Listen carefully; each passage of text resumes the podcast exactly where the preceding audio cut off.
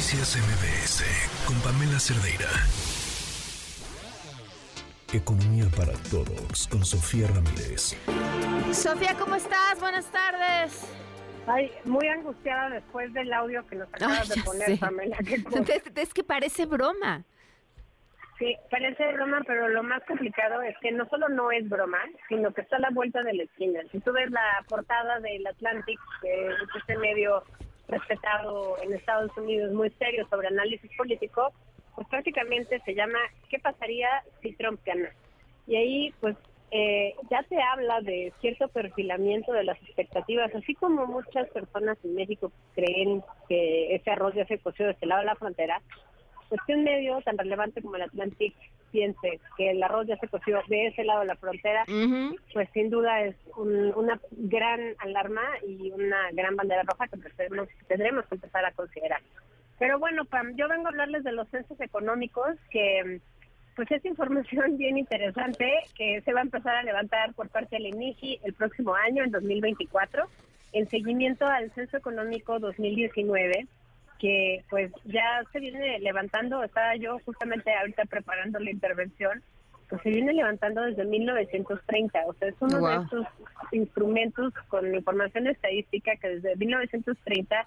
tiene registro de todas las eh, unidades económicas del país, claramente se ha ido mejorando, entre el periodo de 1935 y 2014, pues no se ha perdido la periodicidad quinquenal, y eso quiere decir que pues, se hace cada cinco años. En 2019 fueron, digamos, los últimos censos económicos con los que estamos trabajando ahorita, que son los datos, como cuando ustedes me preguntan cuántas unidades económicas hay, pues tanto yo como cualquier analista o incluso el propio INEGI, pues hace estimaciones a partir de los datos 2019. Y entre muchas otras cosas, pues la estructura de la economía ya cambió. Platicábamos con los, los datos del cambio de año base en, hace un par de meses, pues como la economía mexicana ya entre 2013 y 2018 se había hecho cinco puntos porcentuales más manufacturera, o sea, de esa de esa magnitud y en esa velocidad puede cambiar la estructura de la economía. Entonces,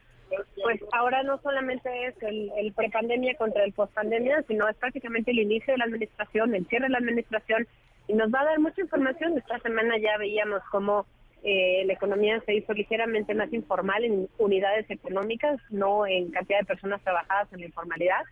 pero al final pues todos son datos que abonan para darnos esta radiografía que lo que nos dice es en qué país vivimos. Y para que se den una idea,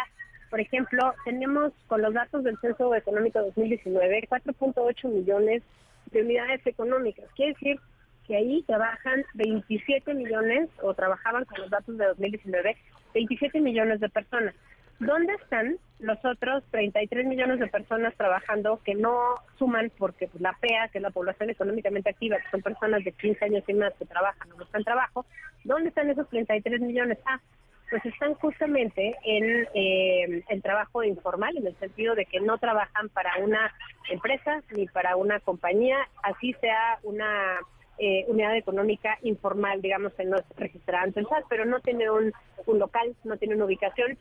y ahí se incluyen desde los arquitectos independientes, diseñadoras independientes, pero también las personas que venden cosas en la calle, en las esquinas, en los semáforos, eh, el trabajo em, agrícola y pues también el trabajo remunerado en casa. Entonces creo que es bien interesante saber cómo pues, prácticamente la mitad de la población económicamente activa sí trabaja en una unidad económica, insisto, no quiere decir que sea formal, pero sí en una unidad económica donde hay pues una ubicación física o algún tipo de registro eh, en alguna autoridad que ahí está. Bueno, ahora, ¿por qué es relevante que ahorita hablemos de precios económicos si esto es hasta el próximo año? Lo primero que nada, porque hay una parte donde eh, sí nos vamos a empatar con el proceso electoral federal. Acuérdense que eh, ahorita estamos ya en el proceso electoral federal, pero todavía, pues obviamente no empiezan las campañas, esas empiezan en marzo.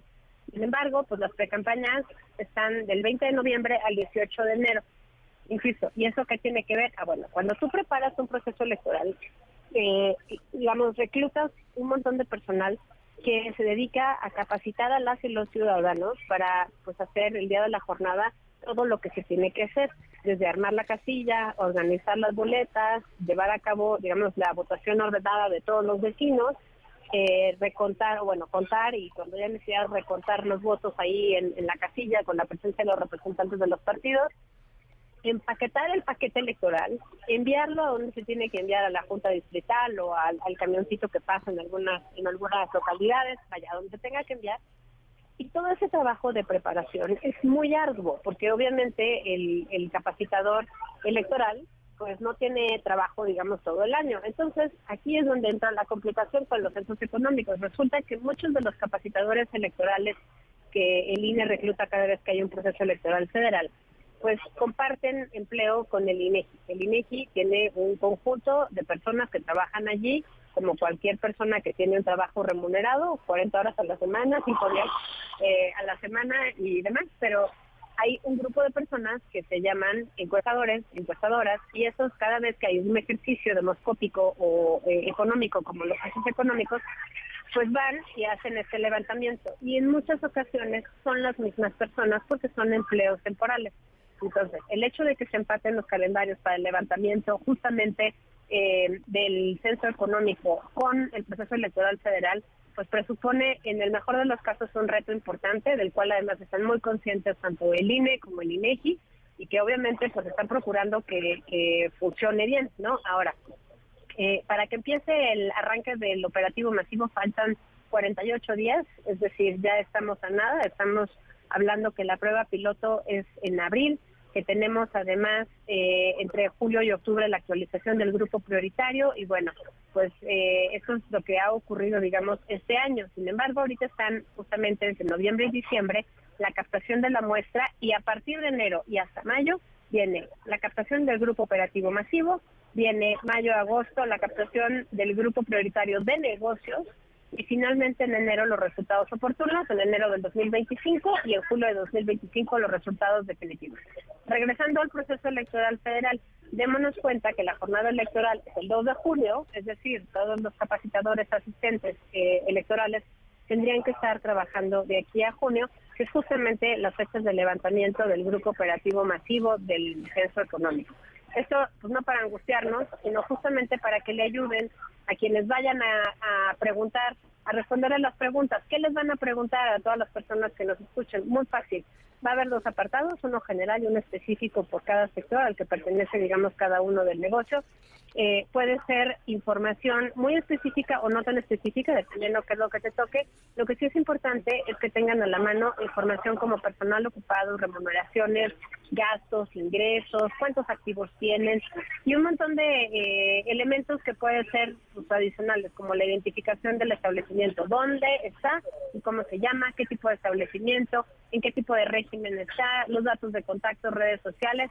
categorías como forma de la propiedad, si pertenece a otro grupo más grande, establecimientos y un montón de preguntas vinculadas que sí se van a tener, no se preocupen y cuando no las tengan tampoco se agobien, simplemente por favor aprovechemos que como Estado mexicano estamos invirtiéndole tiempo, dinero y esfuerzo y además con un costo de oportunidad importante respecto a los capacitadores electorales,